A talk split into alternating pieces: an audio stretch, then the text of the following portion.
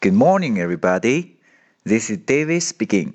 大家好，我是 David 老师，欢迎来到乐成红恩线上口语团 A 组，Day two hundred and forty-two. Here we go. 小萌去英国旅游，结果迷路了。看看小萌是怎样问路的吧。Can you tell me the way to King Street, please? Sorry, I don't know. OK，小萌是这样问路的。Can you tell me the way to King Street, please? Can you tell me? Can you tell me? 你能告诉我？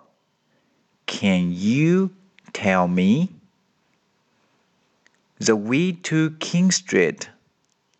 The way to King Street. 去国王街的路。The way to 就是去什么地方的路。The way to 旅程 Park 去旅程公园的路。The way to the supermarket 去超市的路。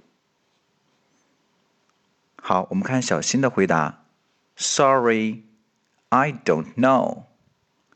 好，原来小新也不知道。Sorry, I don't know. Sorry, I don't know. OK，完整来一遍。Can you tell me the way to King Street, please? Sorry, I don't know. That's all for today. See you next time.